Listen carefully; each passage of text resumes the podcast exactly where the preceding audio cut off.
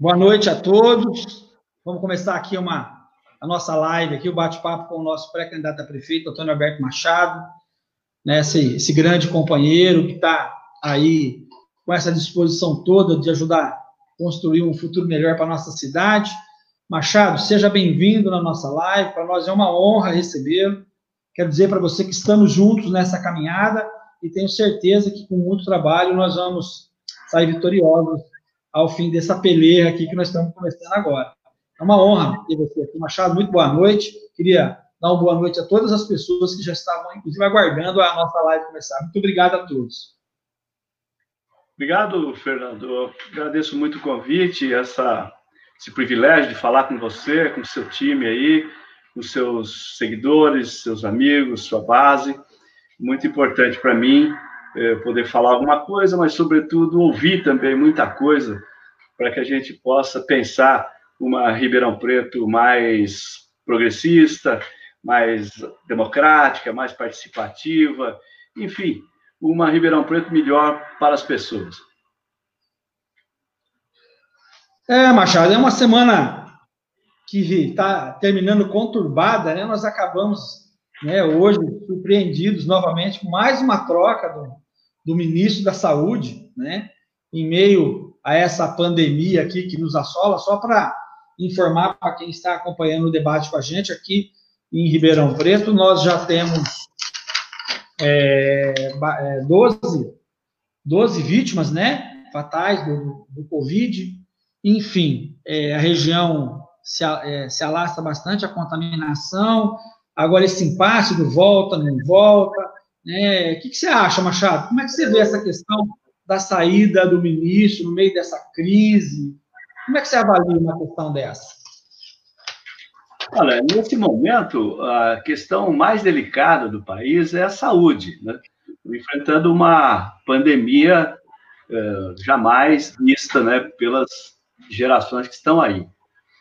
O, e, portanto, era desejável que justamente na pasta da saúde houvesse uma harmonia maior e uma, uma certa, é, um certo padrão, uma certa sequência né, no trabalho que tem que ser feito, a centralização pela União, o entrosamento com estados e municípios.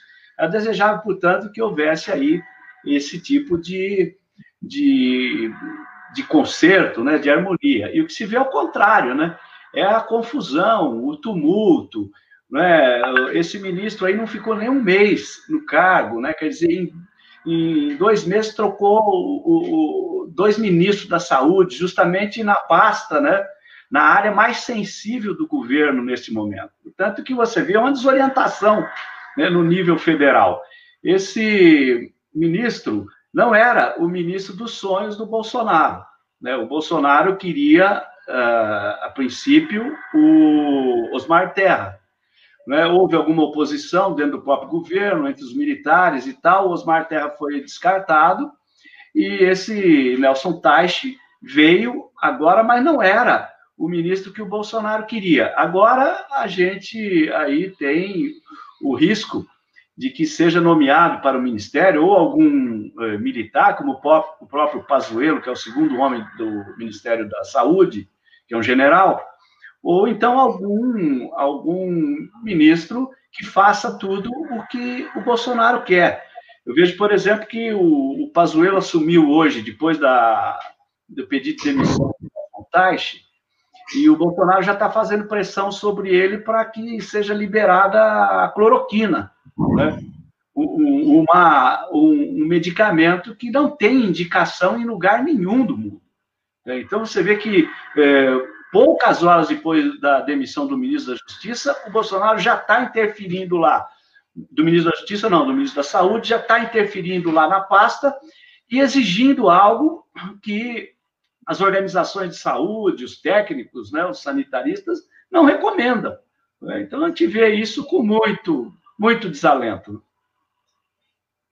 É, é muito difícil, né, Machado? Ó, mas é, é, vou dar uma informação aqui, vou cumprimentar, saudar as pessoas, bastante gente boa aqui na nossa live, viu, Machado? Ó, a dona Dina, que está sempre aqui com a gente, a Maria Helena, a Mara Calchique, lá da Feira da Catedral, a Dona Dina, lá do Vizinhança Solidária, aqui, que é uma das, é, uma das batalhadoras na questão da segurança, um novo modelo de segurança, que Dona Dina, que milita ali junto com a Maria Silvia, aqui na nossa Zona Oeste.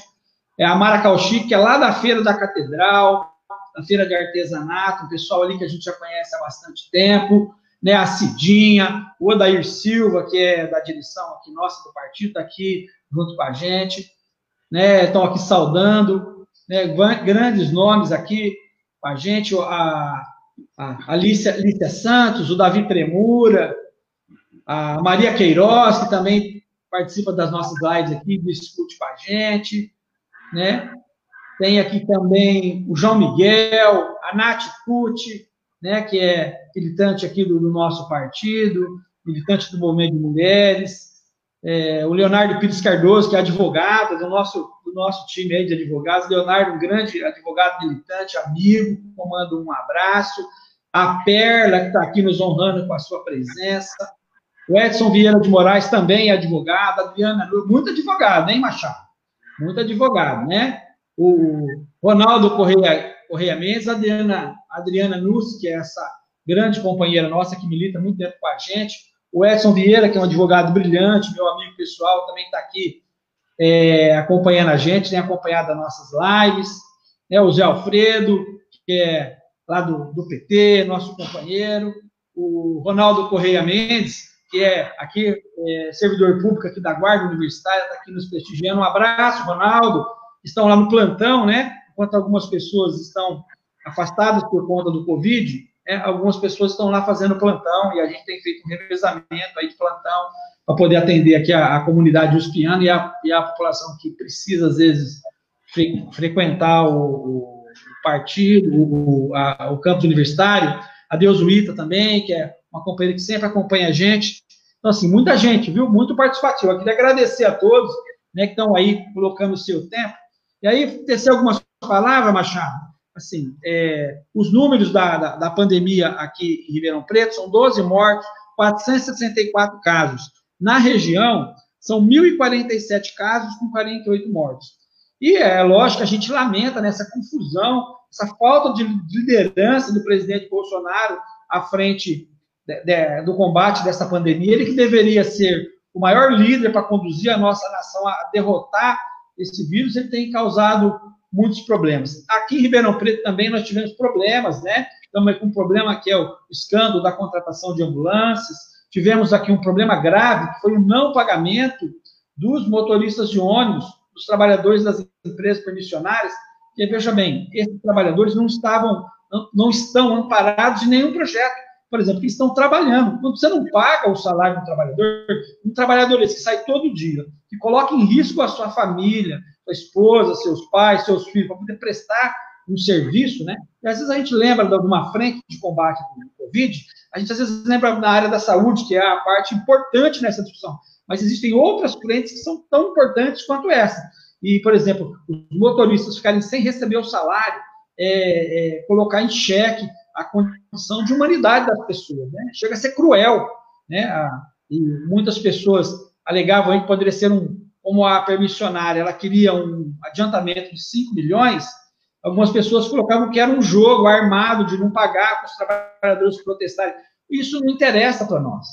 O que não pode acontecer é os trabalhadores ficarem sem pagamento. Aconteça o que acontecer, os trabalhadores têm que receber. Trabalhou, ele precisa, em meio de uma pandemia, eles têm que é, cuidar das suas famílias. Então, é responsabilidade do poder público. Se a permissionária não paga o salário desses trabalhadores, a prefeitura tem que intervir imediatamente e determinar o pagamento ou assumir o pagamento dos trabalhadores. É, isso é, é, um ponto fundamental. Então, é muito importante também aproveitar esse espaço, Machado, é, para denunciar a, o número de mortos dos trabalhadores dos Correios. É, o Correio é uma empresa linha de frente, né? Eu é, venho de lá, é minha casa, os Correios também é minha casa. Eu trabalho na universidade, mas a minha casa também é os Correios. Lá militei, fui carteiro, militei naquela categoria importantíssima de luta, né? E recebo hoje aqui, pelos meus contos, uma média de 5, 6 pessoas por dia, funcionários dos Correios que morrem no país, que morrem, perdem suas vidas no país inteiro. é muita coisa. O Correio é uma empresa gigante, tem mais de 120 mil trabalhadores, né, diretos, fora os indiretos, e obriga os trabalhadores em muitos lugares a trabalhar, inclusive, sem os equipamentos de proteção individual, que são fundamentais para a preservação da sua vida. Então, é, mas fazendo uma introdução nessa linha, né, para a gente poder fazer esse diálogo. Acontecem algumas coisas, Machado, nesse momento, às vezes a gente fala que, que o trabalhador está em casa, está em home office, a pessoa pensa, ah, o cara está na casa dele, está à toa. No home office, as pessoas estão trabalhando aí 20 horas por dia. São pressionados pelos seus patrões, pelos donos das empresas, para que cumpram as metas, entendeu? E com jornadas desumanas. É e não recebe hora extra, né? Porque está no trabalho de, de, home office, ele tem é, é, extraído do seu rendimento normal a hora extra né? e tem que cumprir uma jornada maior e bater as metas. E o que gera o que a gente tem acompanhado aí, problemas psíquicos, psicológicos e psiquiátricos, inclusive, conflitos nas casas, toda essa pressão né, gera um, uma questão muito difícil. Queria que você discorresse, você que é, é, foi promotor público, promotor da, da habilitação, conhece muito bem as dificuldades das famílias, militou nessa área, tem um perfil, tem uma vida né, de, de é, com esse compromisso. Que que você, como é que você analisa isso, Machado? Olha, eu, eu acho que agora a gente tem dois grandes problemas, né? E, enfrentar o, o, a pandemia, que é um problema sanitário, e enfrentar, sobretudo, o problema da renda do trabalhador e do crédito para as pequenas, microempresas, para que elas mantenham, possam manter o emprego, manter o nível de atividade que gere renda, né?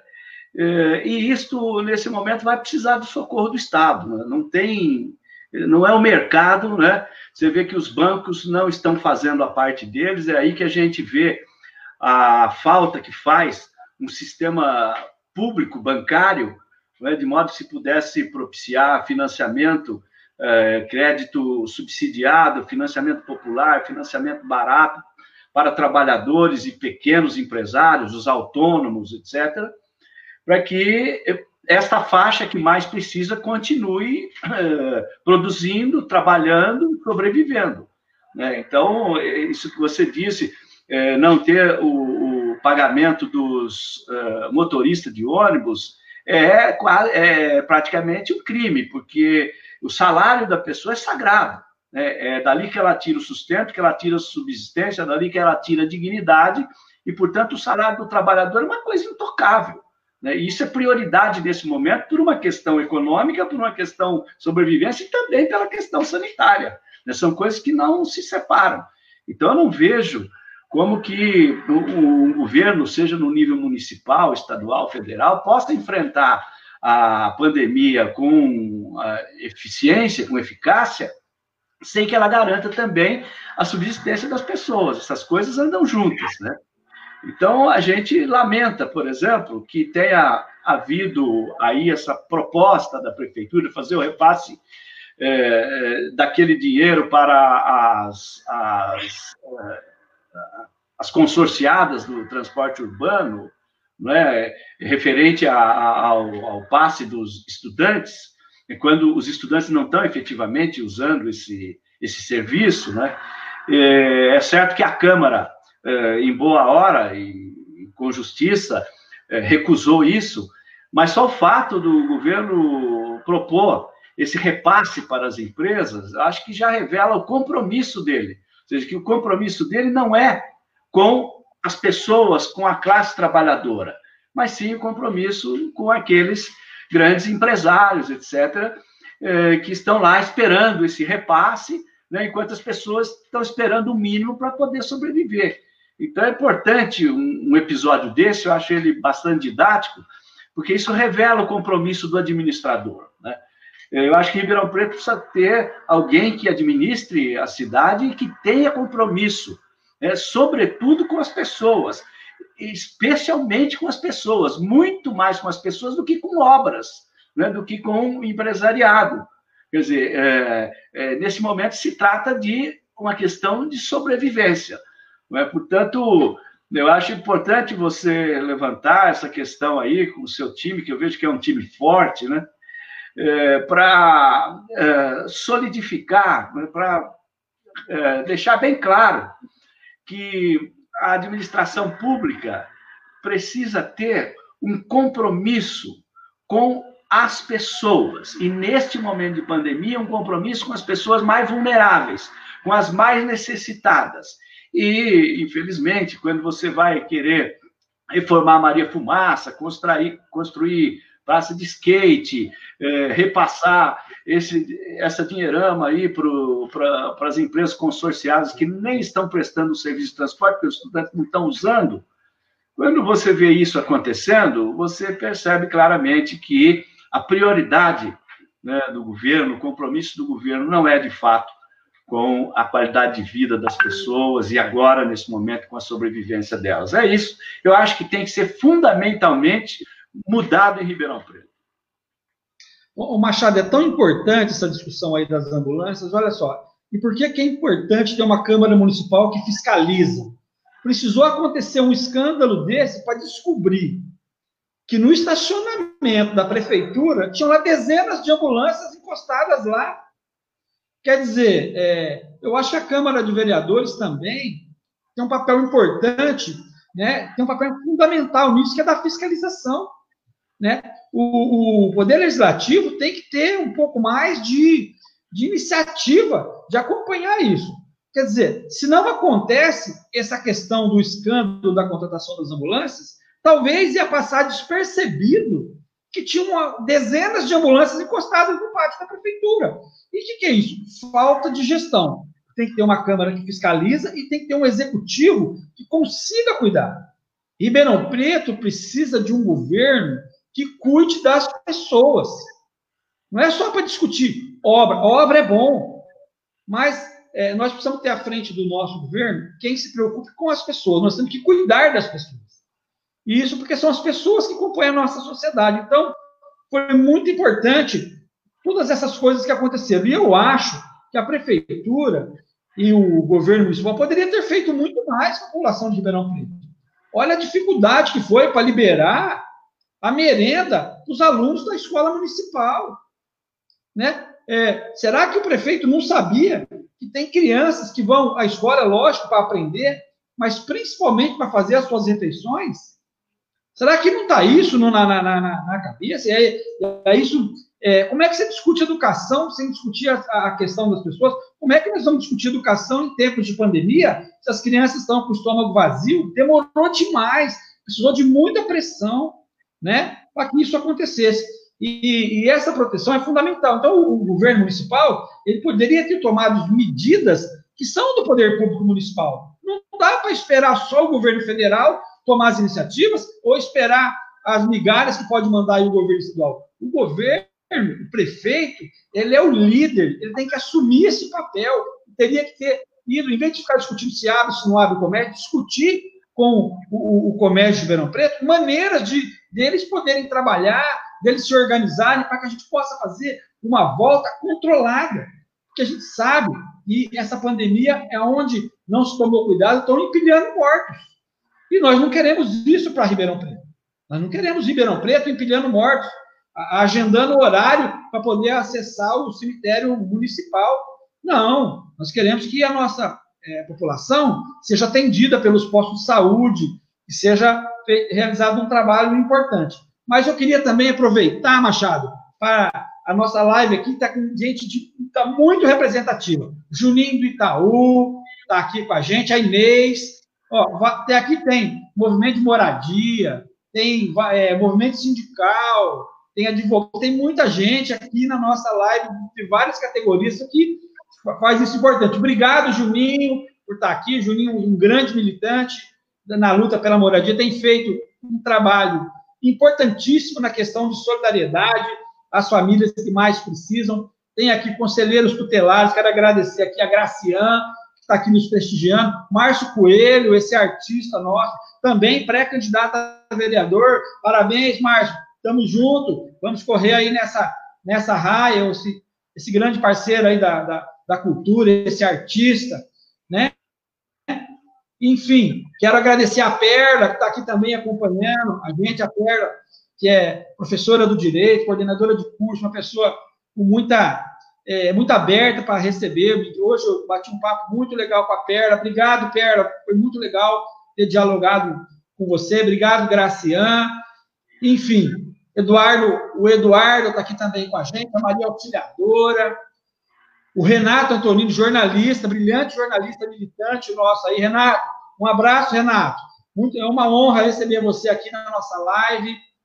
Enfim, muito Romilda Pereira, o Davi Tremura, que está aqui, a Inês, que eu já falei, que é do Movimento de Luta pela Moradia, a Inês que faz um grande trabalho, que é lá da comunidade do Heitor Rigon. Um abraço através da Inês aí para toda a comunidade do Heitor Rigon. Tamo junto, Inês. Muito obrigado por estar aqui com a gente. Né? Então, é, Marcelo, muito legal, assim, muita participação. A Marília Eide, que é assistente social aqui da, da USP. Marília, um abraço, é uma grande companheira que trabalha aqui, no, no, milita com a gente lá no Cintusp, né?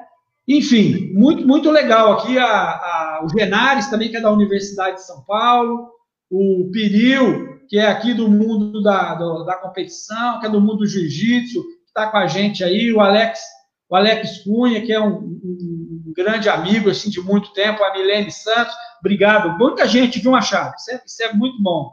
É, então, quero aqui, Machado, aproveitar esse momento então, para a gente travar esse debate e dizer que todas essas críticas aí eu acho que é bom, o prefeito tem que se mexer, né? Tem que se mexer. E para o prefeito se mexer, eu queria muito tratar aqui com você, que é o nosso pré-candidato a prefeito, estamos juntos, Machado é o nosso pré-candidato a prefeito. Queria dizer, Machado, que isso tudo, para a gente poder ter um governo que funciona quando precisa dialogar com o povo, ele precisa ser participativo. O que você tem a dizer nisso? Na questão de participação popular em governo, experiência que você já acumulou, como é que você trata essa questão? Como é que você pensa isso? Queria que você desse uma, um papo não só para mim, para toda a galera nossa que está aí acompanhando esse debate. Olha, eu, eu vejo aí, o Tremura, que você tem uma base aí muito importante, lideranças de bairro, profissionais liberais, eh, representantes de vários segmentos. Eu acho isso fundamental. Isso já é um indício de participação democrática. Né? Como você disse no começo, nós temos que saudar e com justiça e com toda com todo entusiasmo o que tem feito os profissionais da saúde. Eu acompanho isso de perto porque ah, na minha família tem muitos profissionais de saúde. Meus irmãos são médicos, eu tenho sobrinhos também médicos. Eu, eu, eu acompanho o trabalho deles, até porque eu tenho preocupação pessoal com eles e vejo que é uma verdadeira guerra, né? A dedicação das pessoas nem sempre com o salário, com o salário devidamente em dia, né? com o salário justo.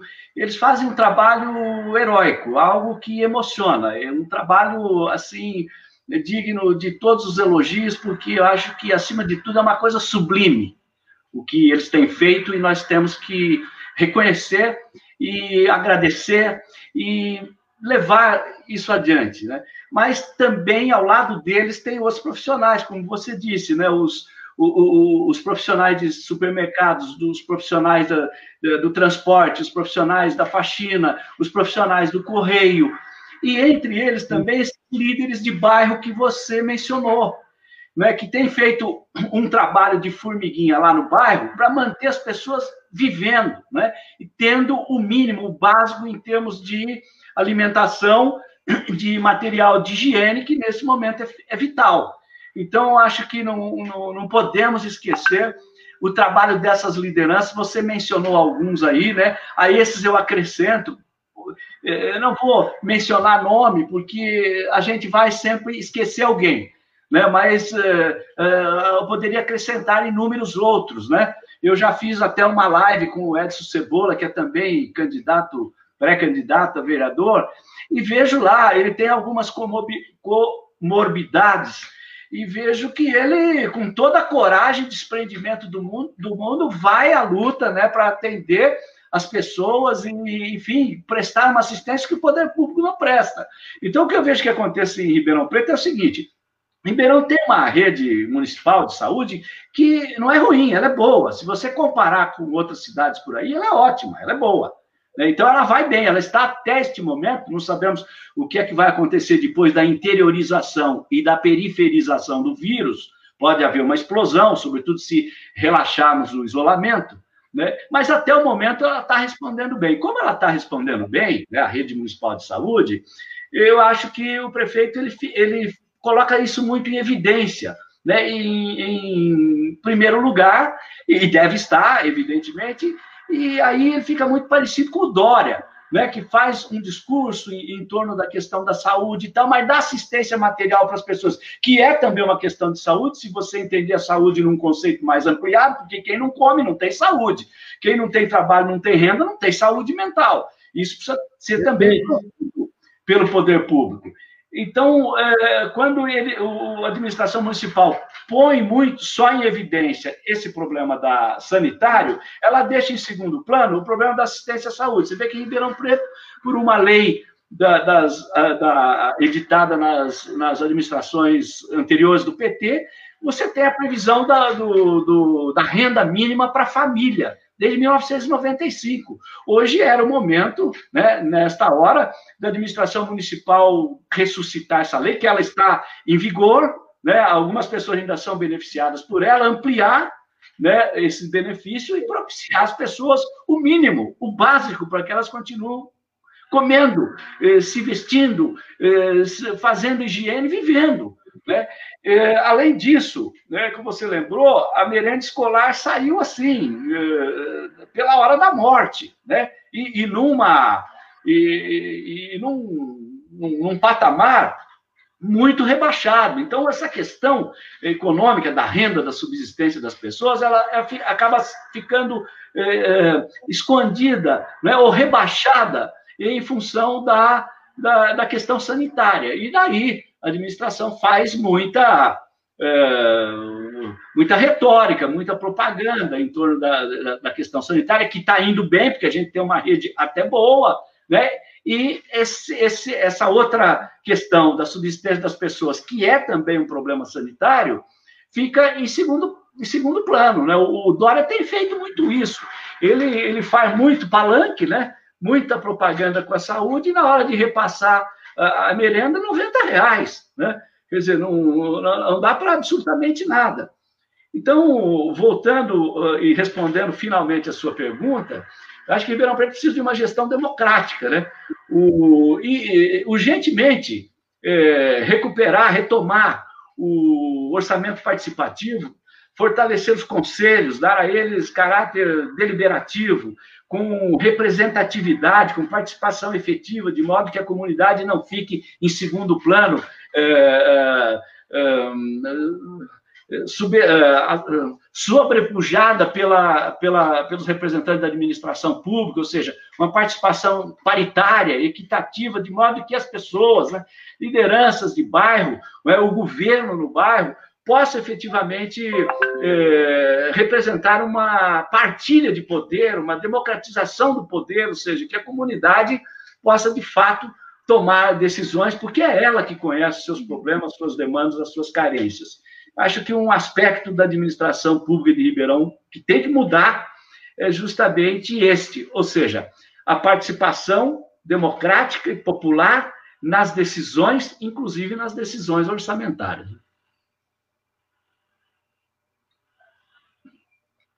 Machado, e, e continua aqui, cada vez aumenta mais aí o papo, as pessoas fazendo perguntas aqui. Ó, pessoal, daqui a pouco nós vamos começar a listar as perguntas, algumas aqui importantes, vamos responder. O que a gente não conseguir responder, a gente vai responder depois no contato pessoal, vou passar aqui para o Antônio Alberto, para a gente também estar tá fazendo isso. Mas quero registrar aqui a presença do Carlos Fernandes, que está lá de Manaus, um companheiro, foi diretor da Federação Nacional dos Trabalhadores dos Correios comigo, mais conhecido como Japo, japonês.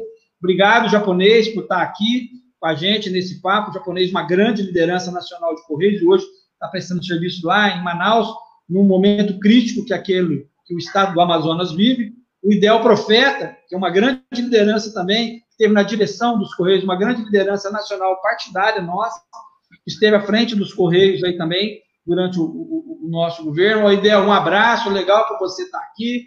Ah, o Trena está aqui. Obrigado, Trena, do Vílio, esse grande companheiro que é o do Vílio, para todos os, os momentos. Do Vílio também já está aqui. Diz que está a postos. E aí, legal, né? O nosso time está ficando aí a postos. Isso é muito bom.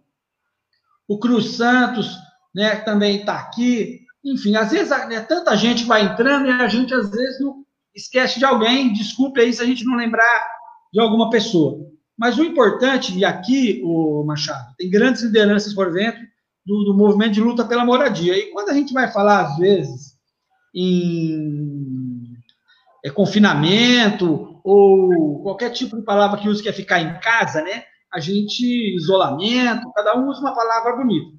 Mas, assim, eu sempre tenho colocado aqui no debate o seguinte: quando a gente vai tratar de isolamento, a gente tem que também conhecer a realidade das pessoas, né? Uma coisa é, é o isolamento, você debate ele numa condição de quem mora numa casa grande, cada um tem o seu espaço, mesmo assim dá conflito. Agora, para quem está na periferia, quando eu digo periferia, não é só na, na favela, nas comunidades, mas no bairro mesmo, na Coab, no apartamentinho pequeno da MRV, naquele no Minha Casa Minha Vida faixa 1, né, como vários, Wilson Tony, aqui que tem um, condomínio aqui e o, outros, outros locais onde tem essa concentração de moradores, com apartamentos minúsculos, com famílias grandes, onde tem que ficar talvez ali 10, 12, até mais pessoas num espaço mínimo. Então, é difícil demais você trabalhar o, o, isolamento. Aí vem o conflito, vem a violência doméstica, enfim, acontece a violência contra a mulher, acontece várias coisas também é essa a realidade da, da pandemia, ela é diferente para várias categorias. Então, era obrigação do município ter políticas diferenciadas para cada grupo da comunidade. Então, para cada grupo de comunidades. Então, o governo participativo, ou o orçamento participativo, ou mesmo o governo participativo, porque também é, nós tivemos experiências aqui do orçamento participativo, e também tivemos experiências do governo no bairro, né, que foi uma experiência muito importante, Machado, né, é, feito por, por administração é, anteriores, que era essa questão do governo no bairro. O orçamento participativo, ele discutia a questão de obras e no orçamento. E o governo no bairro, ele discutia serviços. O que é serviço? Serviço é o cara que está lá, a dona de casa que está lá, que está com o seu bueiro entupido, que está com matagal em volta da casa, a rua está esburacada. Então, todo esse serviço era debatido no governo do bairro. E na época, a cidade foi dividida em oito partes, né? aí havia uma mobilização, toda a administração saía ali do seu palácio, né? vamos colocar dessa forma, do seu palácio, e ia para o bairro, numa escola escolhida entre os, a, as associações de moradores daquela região, daquele fariam, faziam grandes plenários e deliberavam, discutiam assuntos importantíssimos para a cidade no tocante a serviço, manutenção, essas coisas. Então, tanto o orçamento participativo como o governo do bairro foram experiências importantíssimas para nossas cidades que foram registradas na história de Ribeirão Preto. Eu tive a, a honra de, de, de ser um dos coordenadores do programa Governo do Bairro e foi uma experiência incrível onde nós dialogavam diretamente com as pessoas. E o prefeito, o vice-prefeito, até os vereadores acompanhavam, dialogavam direto com as lideranças e com as pessoas da comunidade, para ouvir a realidade delas. Então, eu fiz essa introdução porque, por exemplo, o isolamento, uma pessoa que mora num barraco que tem 15 pessoas é um. Para quem mora numa casa boa, num condomínio fechado, numa casa grande na Zona Sul, é outro. E aí os conflitos são outros. Então, é muito importante que o governo tenha olhos para todos. Para todos. Nós não podemos pensar o comércio só pensando no comerciante, né? E não podemos pensar no desemprego, né? Sem pensar no impacto geral que isso pode gerar. Então, tudo isso tem que ser colocado para discutir, para a gente poder ter uma saída que seja orquestrada, para a gente poder sair e não ser derrotado pela pandemia. Eu queria que você escorresse um pouco desse tema aí, que eu acho que é importante para a nossa cidade. Essa questão de isolamento, ela reflete bem o que é a, o, o tumulto, né? o, a desintegração do governo federal. Que nesse momento deveria ter criado um gabinete de crise para se articular com prefeitos e vereadores para discutir vários aspectos, sobretudo esse do isolamento. Você vê que esse vírus ele é perverso, né? Ele te obriga Sim. a ficar em casa, mas ao mesmo tempo você tem que sair de casa. Né? Ele te obriga a ficar isolado, mas ao mesmo tempo você tem que encontrar as pessoas. É uma, um aspecto da pandemia que aflige o mundo inteiro. Só que no mundo mais desenvolvido, eles não discutem se deve abrir ou fechar. Né? Eu, como se fosse um fla-flu. Abre ou, ou isola. Eles eles têm certeza que o caminho é o isolamento, e a única coisa que se discute é onde, quando e o quanto abrir. Portanto, aquilo que você falou, o critério de abertura. Mas que tem que ficar isolado, o mundo inteiro reconhece isso. Agora, o Brasil não consegue fazer isso porque você tem um governo federal que desarticula qualquer tentativa de estabelecer um isolamento programado né? e, portanto, também uma, uma reabertura das atividades programada. Né? O governo federal, ao contrário, ele estimula esse fla-flu, tem que abrir, né? sem dizer onde, quando, em que medida. E, portanto, causa essa balbúrdia, esse caos. Né? Eu reconheço que, que, que tem é, cada pessoa, cada região tem o seu aspecto próprio, precisa ser discutido ali, em loco, né? E, por exemplo, a experiência do governo do bairro ajudaria muito nisso, né? Porque eles é que sabem onde é que onde é que pega o calo, onde é que a roda pega, né? Onde é que o calo dói. E, portanto, teriam muita condição né, de contribuir para construir esses critérios de isolamento e de, re, e de abertura né, das atividades. E como nós não temos isso, e era um, seria um aspecto importante, porque é um aspecto de, de, de democracia direta, né? as pessoas participando do poder, compartilhando o poder, como não temos isso, fica meio ao desvarar, né? E fica esse embate do governo federal com os governadores, o povo não sabe a quem seguir, e com isso o vírus vai crescendo. Porque é preciso lembrar que é a primeira vez né, que o vírus chega num país com grandes desigualdades sociais e regionais como o nosso. Né? E, portanto, nós seremos, embora tenha a experiência da Europa, dos Estados Unidos, do que, que aconteceu lá, nós seremos os cobaias para ver como é que esse vírus se comporta num país que tem, por exemplo, 11 milhões de pessoas uh, morando em favela, ou seja, uma Suécia inteira, né? um milhão de pessoas encarceradas, 100 mil pessoas morando na rua, eu não quero nem pensar o que, o que será a explosão de doença e, e de mortos se esse vírus se alastrar sem controle nenhum nesses espaços. E não pensem eh, os, os mais bem aquinhoados que o vírus vai ficar confinado lá, matando os pobres, os velhos, etc. Esse vírus vai se alastrar. Né? E, portanto, essa questão do isolamento precisa ser discutida mais seriamente. E eu vejo que o governo federal não tem seriedade para conduzir essa questão. Senhor Alberto, continua, cada vez amplia mais. O MST sempre participa das, das lives que a gente tem feito. Queria mandar um abraço para a Neuza e para a Kelly, mas hoje quem está representando eles aqui é o Luciano.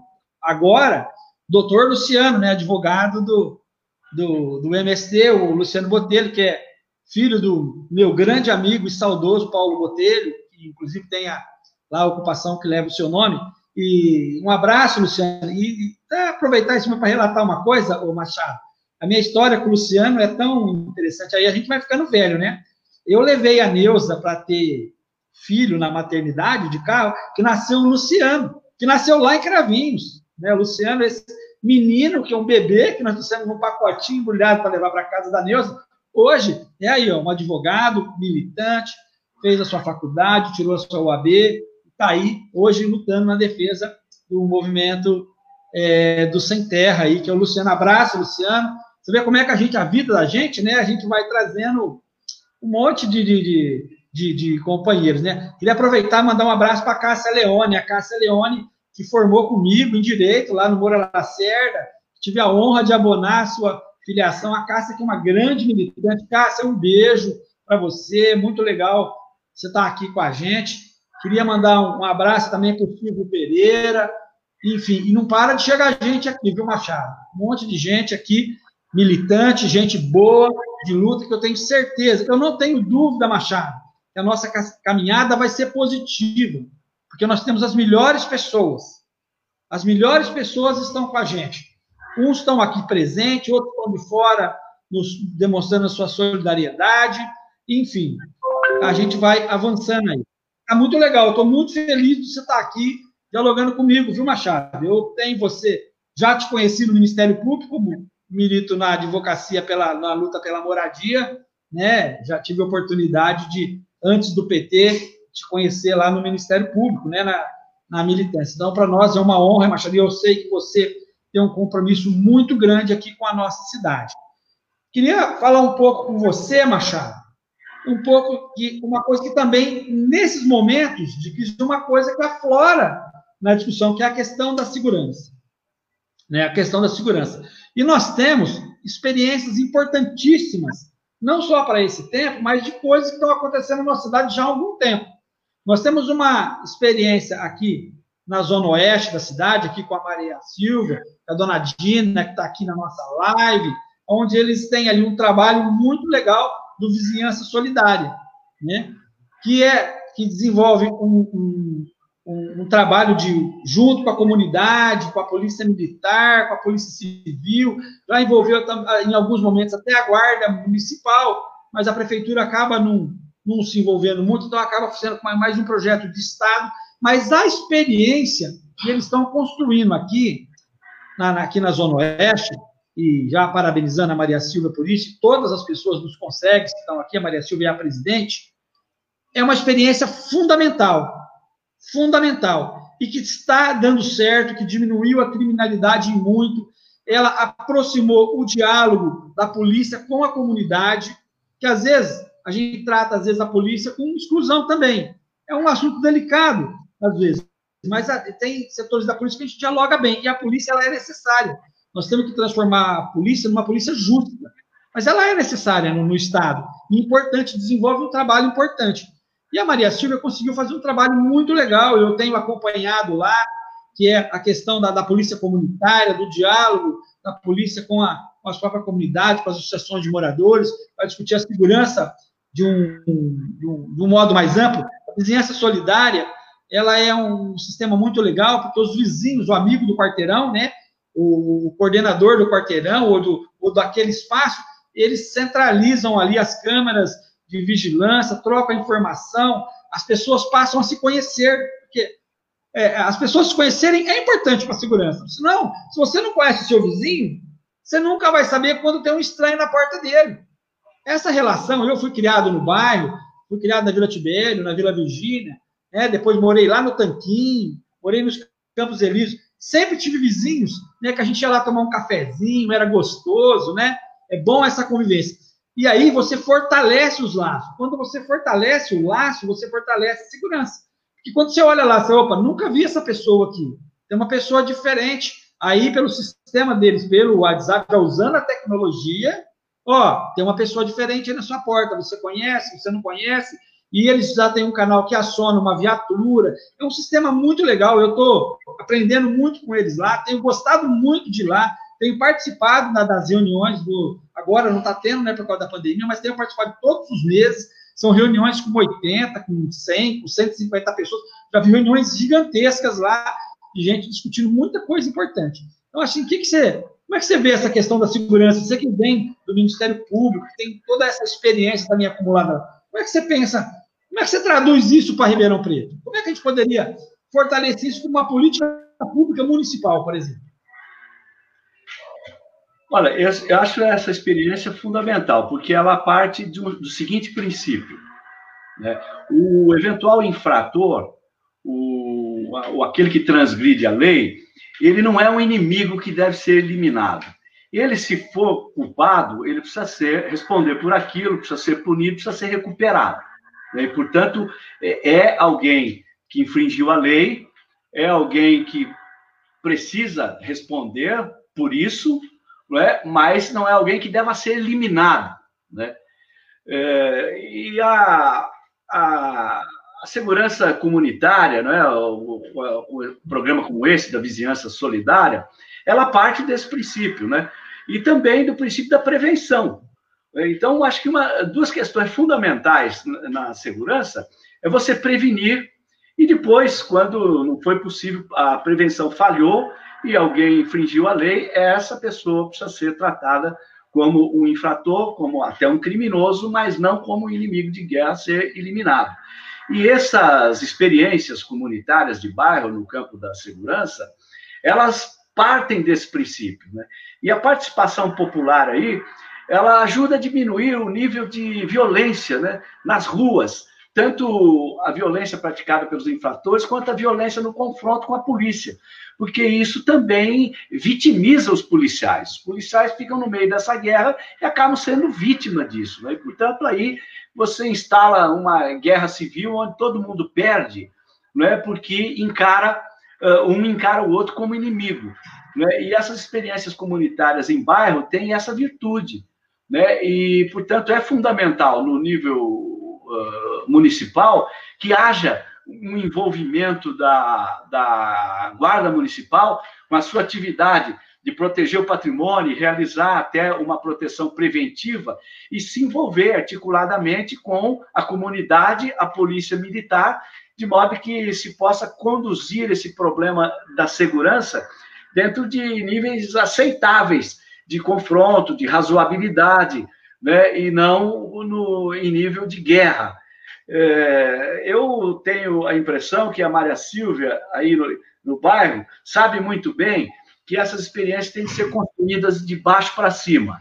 Eu não sei se já fizeram contato com ela, eu pedi que isso fosse feito para que ela fosse ouvida no tema da segurança pública, é, que está sendo construído dentro do programa de governo que a gente quer elaborar, para que justamente ela fosse ouvida e nos trouxesse essas suas experiências e as sugestões para dentro deste, deste programa de governo.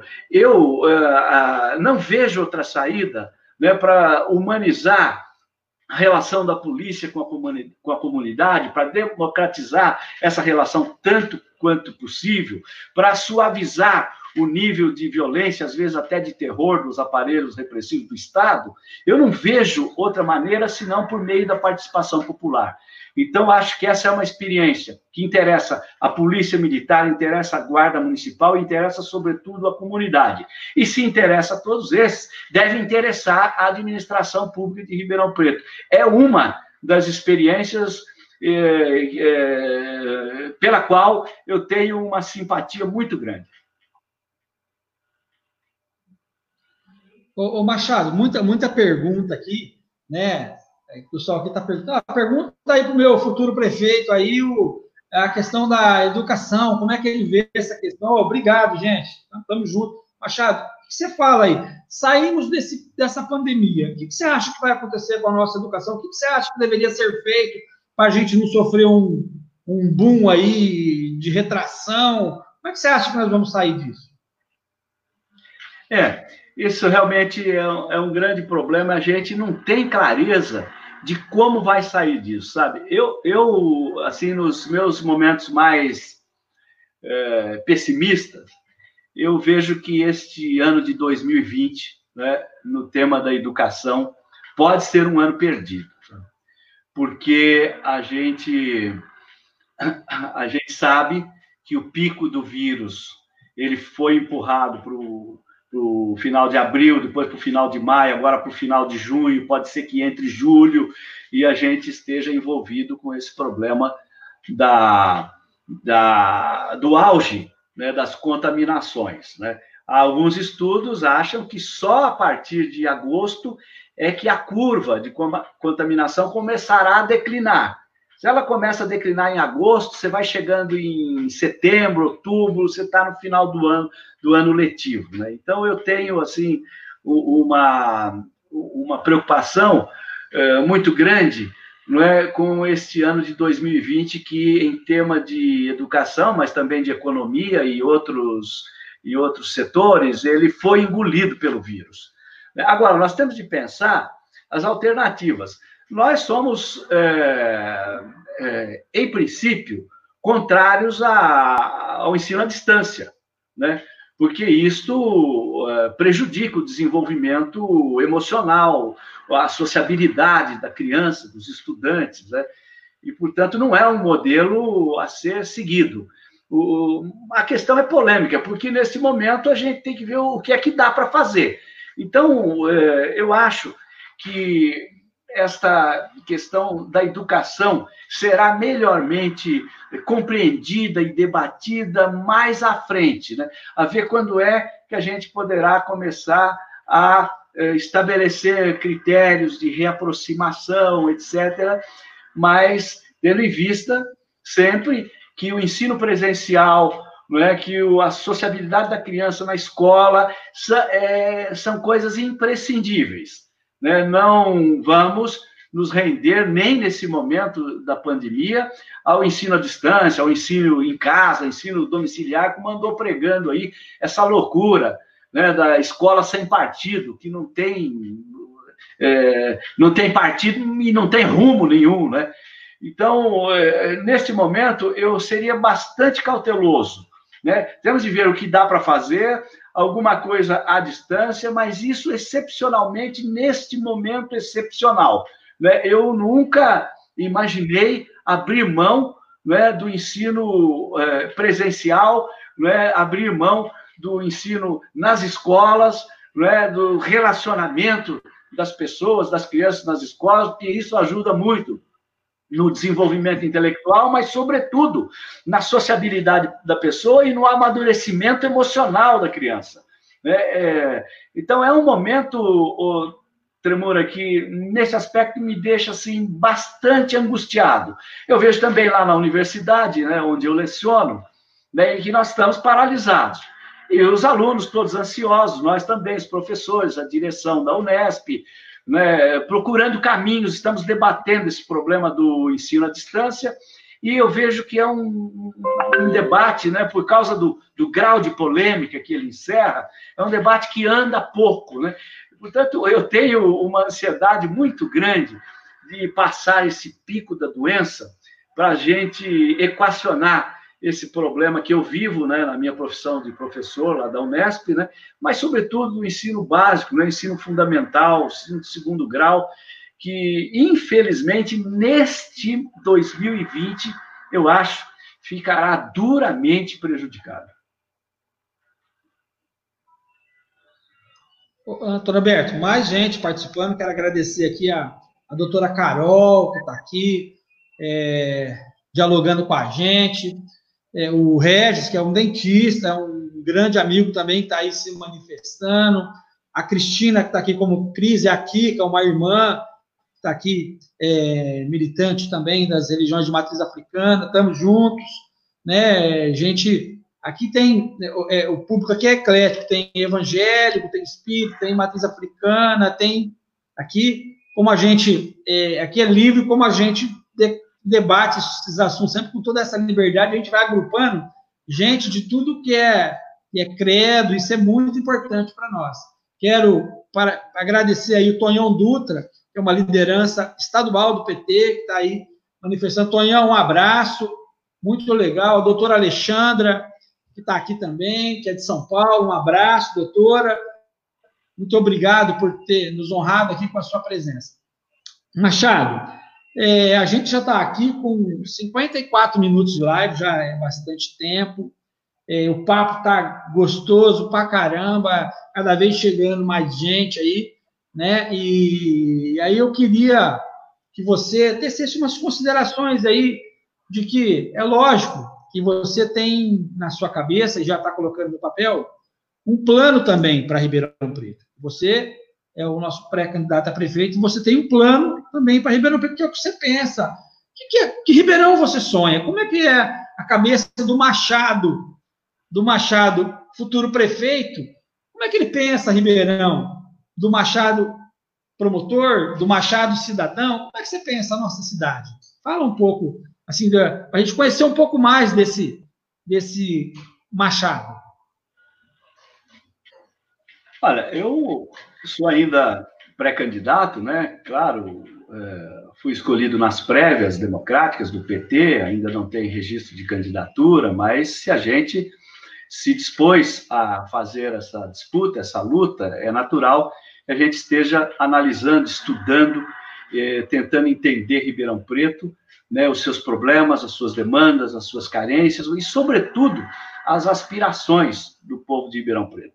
Eu acho, eu acho o seguinte, o Tremura, Ribeirão Preto é, precisava ser uma, uma cidade com menos desigualdades. Isso é uma coisa é, fundamental. Ou seja, uma cidade mais justa. Né? Ribeirão Preto precisava ser uma cidade também sustentável, ou seja, com um meio ambiente equilibrado, sadio, é também uma questão de saúde, sobretudo agora no momento de pandemia. É, e Ribeirão Preto precisava ser também uma cidade democrática, né? com a participação popular. Então, eu penso numa Ribeirão Preto para todos, né? democrática, ambientalmente sustentável e mais justa, né? com mais igualdade. É claro que a gente tem ideias de muitas políticas públicas que levam a esse resultado.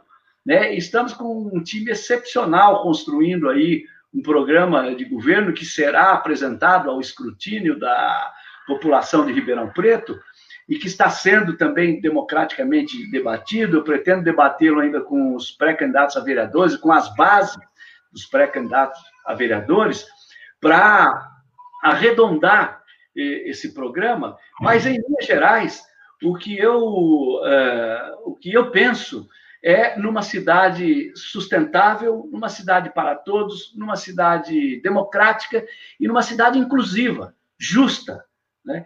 E, portanto, se eu tivesse que traduzir tudo isso numa luta para que a gente realmente chegasse a patamares aceitáveis de justiça social, de equilíbrio ambiental, de participação democrática, eu traduzia na palavra esperança. Eu tenho muita esperança Espero que o povo de Ribeirão Preto também tenha, de que a gente possa fazer algo de muito bom para a, essa sociedade, que é uma sociedade laboriosa, que é uma sociedade é, encantadora e que é uma sociedade que aspira a ser melhor.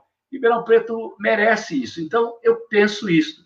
Finalmente, o, o Tremura, nós estamos chegando ao final. Eu queria apenas dar então, uma última palavra aí para a sua equipe, né, a sua base, todos os nossos companheiros, amigos, seguidores que estão aí seguindo a sua live, né, e dizer que essa a presença dessas pessoas todas aí que você nominou e outras tantas que eu nominaria me dão muita coragem, muita força para estabelecer esse embate contra as forças antidemocráticas, as forças da injustiça que às vezes infelicitam muito o povo de Ribeirão Preto. Eu me sinto muito respaldado, muito encorajado, muito animado e, especialmente, eh, sinto que é um privilégio para mim peço que esse seu time me considere mais um jogador, você gosta de estabelecer essa metáfora com o futebol e dizer que nós somos um time, né? E é verdade. Então eu queria que todos me enxergassem como não como craque, não como líder, nem como técnico, mas como mais um jogador para entrar em campo, suar a camisa, correr para a gente poder fazer de Ribeirão Preto uma cidade melhor. Eu sei que os nossos adversários são fortes, eu sei que há muita torcida contra, é? eu sei que os nossos adversários têm poder, têm riqueza, mas o nosso time, além de talento, ele tem uma coisa que é muito importante, tem raça. E nós somos, de fato, um time raçudo. Esse pessoal que você nominou aí é tudo gente da luta, né? E, portanto, eu tenho certeza que a gente vai entrar em campo, porque o jogo é ganhado dentro de campo, como dizemos nós, os caipiras aqui. O jogo é jogado e o lambari é pescado. Né? E antes do jogo não tem favorito, não tem o poderoso, não tem o primeiro lugar disparado. O jogo é dentro de campo. E a gente está disposto a enfrentar tudo. O nosso time é bom de bola e, se for preciso, também dá canelada. Nós estamos, portanto, junto nessa sua equipe e eu agradeço a honra, o privilégio de poder vestir a camisa de toda essa gente que você está nominando aí, que está nos acompanhando. O Machado, também está com a gente aqui a Rose Gaspar, que é dirigente estadual do nosso partido. Rose, um abraço, é uma honra. Rose tem aí uma, foi vereadora, é, muitos mandatos ali no Vale do Paraíba, é uma, tem uma experiência grande, né, Rose Gaspar, um abraço, Rose e as pessoas continuam entrando. Quem a gente não conseguiu responder, pessoal, as perguntas, a gente vai fazer isso, tá? Fiquem tranquilos, nós vamos responder, vou passar para o Machado depois. Machado, assim, foi muito legal a nossa conversa, é muito bom, né? Porque é, as pessoas precisam conhecer o Machado. Machado, um promotor público, esse promotor público que atuou muito em defesa, principalmente das pessoas mais pobres, na luta pela terra, na luta pela moradia. O Machado, já no Ministério Público, era uma voz em defesa da classe trabalhadora. Então, assim, o Machado tem uma vida, uma trajetória, professor universitário, agrega muita coisa boa, muita experiência que pode ser importante para a nossa cidade. Machado, eh, eu quero te dar aqui, mesmo à distância, um grande abraço, dizer para você que nós estamos juntos, que você pode contar com a gente, essa galera que dialoga com a gente, que está aqui, nós precisamos de vocês, gente. Vocês estão aí nos acompanhando, vocês são a nossa ferramenta de enfrentamento. Né? Nós somos, estamos aqui só colocados para poder conduzir o processo. Bom, muito obrigado às pessoas que tiraram uma parte aí da sua noite para poder assistir a live, para ouvir o que a gente tinha para dizer. É um abraço, Machado, estamos junto, né? É, obrigado a todos por tudo, obrigado, Machado. Agradecer ao Paulo, que está compartilhando lá, o Paulo, que é da organização aí do Machado, da mídia. Paulo, um abraço. Paulo um grande militante amigo nosso, obrigado. Agradecer a Fernando e o David, que nos ajudaram aqui com toda essa questão técnica. Um abraço para todos, muito obrigado a todo mundo. Odair, pessoal, um abraço, tamo junto. Obrigado, PT, obrigado, militância. Vamos nessa caminhada, vamos enfrentar e vamos ser vencedores. Um abraço, Machado. Outro. Tchau para todos aí. Tchau para todos, gente. Um abraço, um beijo para todos. Fechou, David?